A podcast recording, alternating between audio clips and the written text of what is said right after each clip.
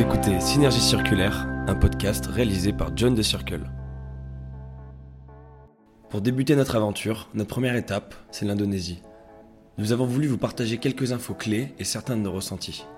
Le but, c'est de comprendre au mieux les problématiques auxquelles font face les porteurs de projets que nous avons rencontrés ici même.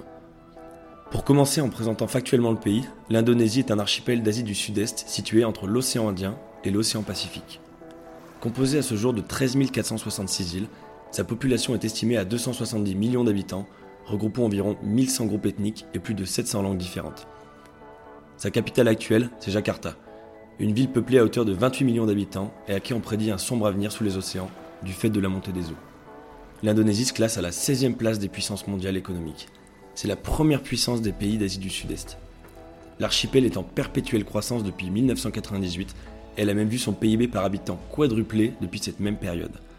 Concernant la rémunération, le salaire moyen par habitant s'élève à environ 350 dollars par mois pour les régions les plus dynamiques. Elle doit cette croissance à ses ressources naturelles abondantes, notamment grâce aux récoltes de caoutchouc, de riz, de canne à sucre, de café, de tabac, mais surtout à l'huile de palme. En outre, le pays est aussi le premier producteur mondial de minerais de nickel. Pour résumer, l'Indonésie dispose d'une variété de richesses et de ressources qui lui assurent aujourd'hui un avenir radieux. Cependant, cette croissance effrénée a laissé place à une surexploitation de son territoire. Par opportunisme économique, elle en est même devenue un pays poubelle accueillant par centaines de conteneurs les déchets plastiques des pays occidentaux. Ces derniers n'hésitent pas à envoyer leurs plastiques difficiles à recycler du fait de l'incapacité des structures de tri à s'en occuper.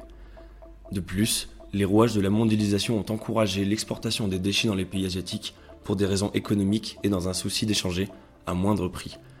Car oui, on importe davantage de produits d'Asie que l'on en exporte. C'est pourquoi les armateurs de bateaux ont bien compris qu'il fallait remplir leurs bateaux à ces destinations. Et comment? En les remplissant des déchets que les pays occidentaux ne veulent pas. Malgré une législation européenne qui tend à réguler le problème, celui-ci continue d'exister. Mais la mondialisation n'est pas l'unique fautive. L'Indonésie a elle aussi sa part de responsabilité dans la situation à laquelle elle fait face. Actuellement, elle est confrontée à un fléau. Sa mauvaise gestion des déchets. Cette mauvaise gestion est trop souvent combinée à une sensibilisation de sa population quasi inexistante. Cela nous a amené à faire de tristes découvertes. Nous croisons sans cesse la route de décharges à ciel ouvert, mais aussi de cours d'eau, de plages et de sentiers remplis de déchets. Ces derniers sont majoritairement constitués de plastique. Aucun endroit n'est épargné. Des tonnes de déchets issus de ces décharges sont emportés par les pluies en mer et dans les rivières. Il est donc pas rare de les voir jusqu'aux plages de Bali et à travers les océans Indiens et Pacifiques. À titre d'exemple, une balade dans les rues irrespirables de Jakarta vous amène à découvrir des rivières débordantes de déchets. Nous nous sommes rendus à 25 km à l'est de la ville, dans la commune de Bekasi, tristement célèbre pour sa décharge à ciel ouvert. Les riverains vivent et grandissent à l'ombre des montagnes de déchets et sont condamnés à respirer l'odeur nauséabonde qui s'en dégage.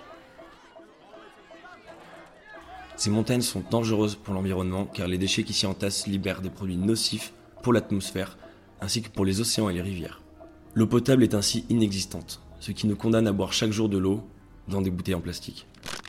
Ce type de catastrophe entraîne un cercle vicieux et n'est malheureusement que la partie émergée de l'iceberg.